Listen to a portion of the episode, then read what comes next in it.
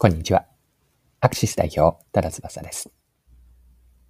ビジネスで成功するには、顧客ニーズをいかに理解し、製品開発やマーケティングに活かせるかが鍵を握ります。今回はある本をご紹介したいんですが、本のタイトルは、いかなる時代環境でも利益を出す仕組み。著者は大山健太郎さんです。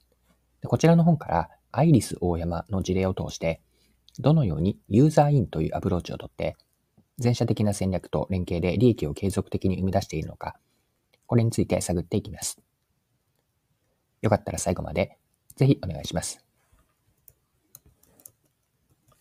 はい。でこの本はアイリス大山について書かれている本なんですが、この本のまず概要から紹介をすると、著者は家具大手のアイリス大山の会長である大山健太郎さんです。アイリス大山の実質的な創業者にあたる方なんです。アイリス大山がかつて倒産寸前になり、苦しい環境に適応し試行錯誤し続けてきた利益を出す仕組みを興味深く読みました。で、アイリス大山の経営理念は次の5つを掲げているんですが、1つ目が会社の目的は永遠に存続すること。いかなる時代環境においても利益の出せる仕組みを確立すること。2つ目、健全な成長を続けることにより社会貢献し、利益の還元と循環を図る。3、働く社員にとって良い会社を目指し、会社が良くなると社員が良くなり、社員が良くなると会社が良くなる仕組みづくり。4、顧客の創造をなくして企業の発展はない。生活提案型企業として市場を創造する。そして5つ目が、常に高い志を持ち、常に未完成であることを認識し、革新成長する生命力に満ちた組織体を作る。はい。これらが経営理念です。で、今5つあったんですが、マーケティングの観点で注目したいのは4つ目だったんですね。もう一度4つ目言うと、顧客の創造をなくして企業の発展はない。生活提案型企業として市場を創造する。市場を作るという市場創造に重点を置いて、ものづくりや物を売るところから、さらに一歩進んで、生活提案型企業と自らを位置づけているんです。はい。でこの本の全体を通して強く印象に残るは残るのは、仕組み化の徹底なんですね。まあ、仕組み化を本当に徹底しているんです。アイリス大山はどんなビジネス環境になっても利益を持続的に生み出し続ける仕組みづくりに専念してきました。仕組み化というのは経営の革新であって、時代や環境の変化に対応するために不可欠なことであるという捉え方です。技術だけではなく、持続可能な製品開発の仕組みが企業を支えると考えて、アイリス大山はこれをビジネスモデルに組み込んでいます。長年にわたり時間をかけて仕組みを構築し、アイリスオーヤマの成長を支えてきました。はい。でこの本もですね、マーケティングの観点から面白く読めるキーワードがあって、それがユーザーインなんですね。ユーザーインというアプローチが興味深いです。でユーザーインとは何かなんですが、ユーザーインはマーケットインから派生した言葉だと思っていて、ユーザーインというのは最終的な商品を使う人に焦点を当てるんです。使う人にどうすれば役に立ってもらえるのか、価値を提供するにはどうすればいいのかを徹底して考えていくアプローチがユーザーインなんです。で、これは個人的な解釈になるんですが、一般的によくマーケティングで用いられるマーケットインがありますよね。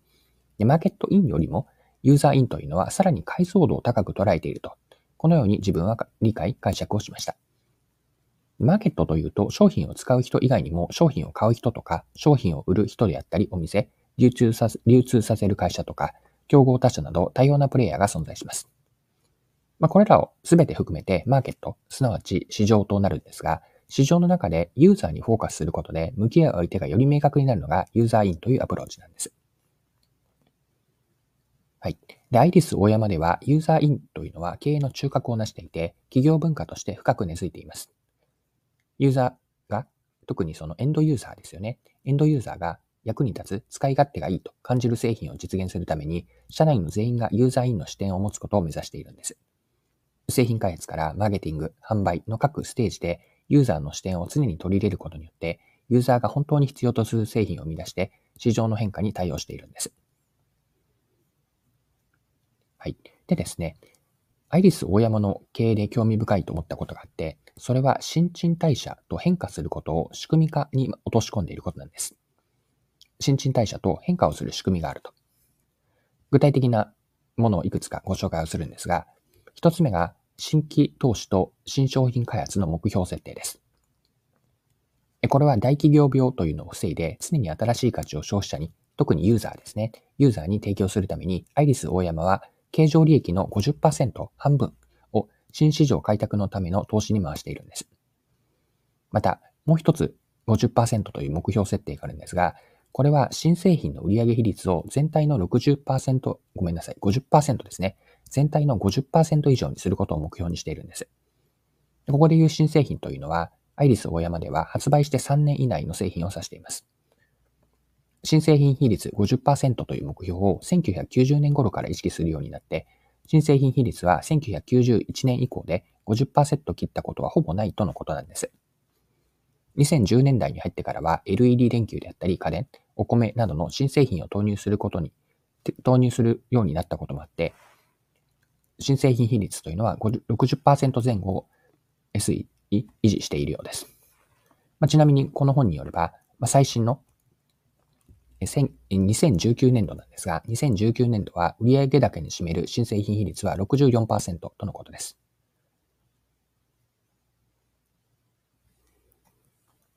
はい。でもう一つ、仕組み化にする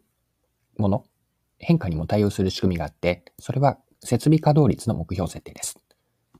設備稼働率の目標設定をあえて70%以下、7割以下に留めているんです。これは稼働状況を常に余裕を持たせていて、突発的なニーズにも対応できるようにするためです。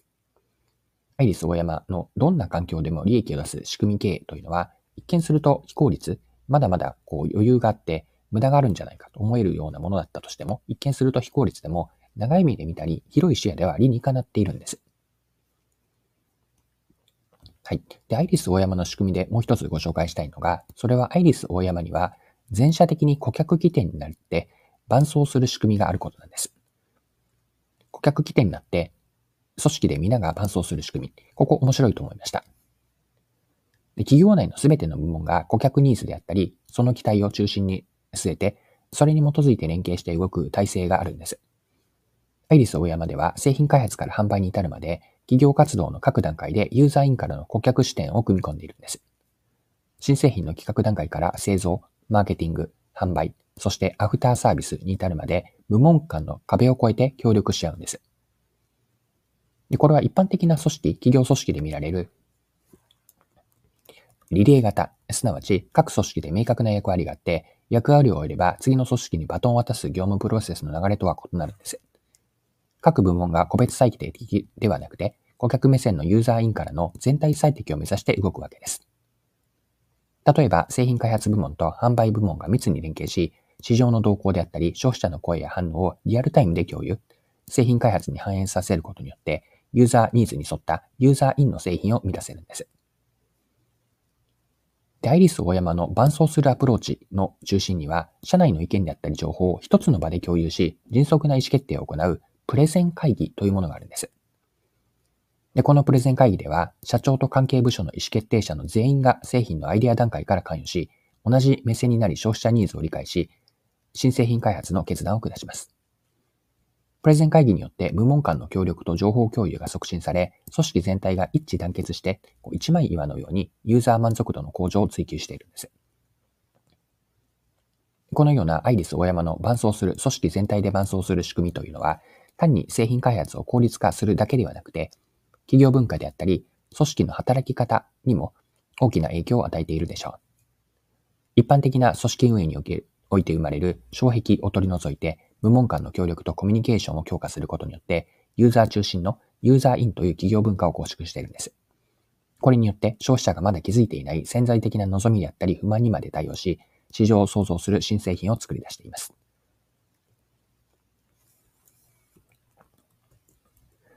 はいそろそろクロージングです。今回は本を読んで、そこから中心に、えっと、私が学んだことをご紹介したんですが、もう一度タイトルを言うと、いかなる時代環境でも利益を出す仕組み。こちらの本からでした。最後にポイントを振り返ってまとめておきましょう。アイリス大山の経営や事業はユーザーインを中心に据えて最終消費者の、最終使用者のニーズに焦点を当てています。ユーザーが本当に必要とする製品を提供し、市場の変化に対応してきました。つまりアイリスオーヤマというのは、どんな環境下でも利益を継続的に生み出す仕組み化、これを徹底してきた企業なんですね。組織の中を見てみると、リレー型ではなく伴走型と呼ばれる組織運営を採用し、全部門がユーザー員を中心に連携。市場動向であったり、ユーザー、消費者の声を製品開発に反映させることによって、ユーザー満足度の向上を追求してきました。はい、今回は以上です。最後までお付き合いいただきありがとうございました。それでは今日も素敵な一日にしていきましょう。